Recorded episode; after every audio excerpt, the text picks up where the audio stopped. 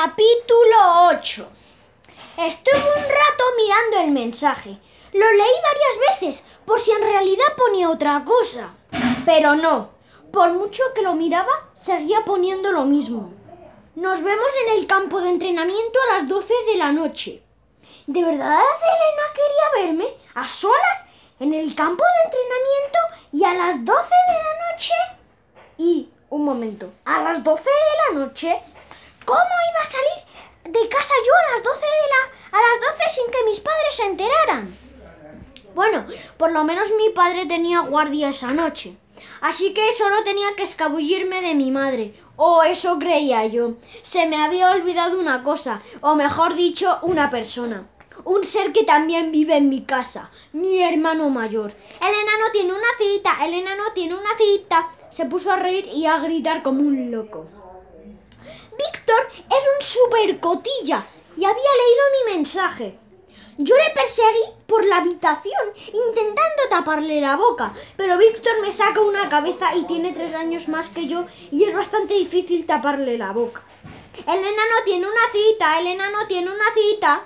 Siguió chillando y riéndose. Si mi madre le oía, ya podía ir despidiéndome de ver a Elena esta noche esa noche. Entonces Víctor se paró y me miró a los ojos. ¿Tú sabes lo que se hace en una cita con una chica enano? No es una cita, protesté yo.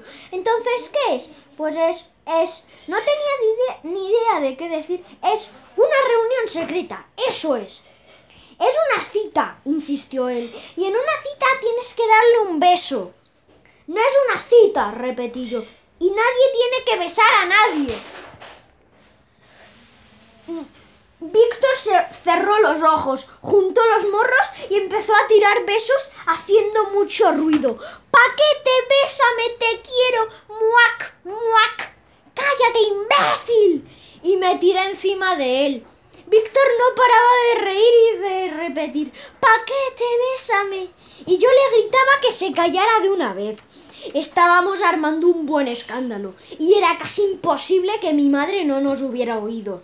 La única explicación eh, es que ya se hubiera quedado dormida delante del televisor. Hay noches, sobre todo cuando mi padre tiene guardia, en las en la en que a mi madre le cuesta dormir y entonces se toma una pastilla y ya no hay quien la despierte. Con suerte, esa podía ser una noche de pastilla. Por, favor, no le digas nada mamá, le pedí a mi hermano. ¿Y yo qué gano? preguntó Víctor, abriendo mucho los ojos. Pues que ayudas a tu hermano pequeño, dije yo sonriendo y poniendo cara de buena persona. Está bien, dijo él. Yo me callo si admites que es una cita y que te gusta la cría esa. Elena no me gusta. Dije, en ese caso tendré que hablar con mamá y contarle que te quieres escapar y de casa, de, que te quieres escapar de casa y dijo mi hermano. Vale, vale, lo admito, es una cita y me gusta, lo que tú quieras, dije, esperando que me dejara en paz de una vez. Aunque en realidad no me gusta Elena. No, así no vale, dijo Víctor. Tienes que decirlo de verdad. Espera un segundo. Mi hermano me enfocó con su, su teléfono móvil. ¿Lo vas a grabar? Pregunté yo. Sí. ¿Para qué? Para nada, dijo. Para verlo cada vez que me dé la gana y partirme de risa. Venga, enano, mira la cámara y vi que tienes una cita con esa chica que tanto te gusta. O si no, iré a hablar con mamá. No tenía muchas alternativas. Cerré los ojos un momento, me armé de valor, respiré hondo, abrí los ojos de nuevo, miré a la cámara y dije, Elena es una chica muy guapa y muy simpática y juega muy bien al fútbol. Y a mí, bueno, a mí me gusta. Tampoco es que me guste mucho, pero vamos, que sí, que me gusta. Y esta noche tengo una cita con ella en el campo de fútbol y estoy un poco nervioso. ¿Vale así?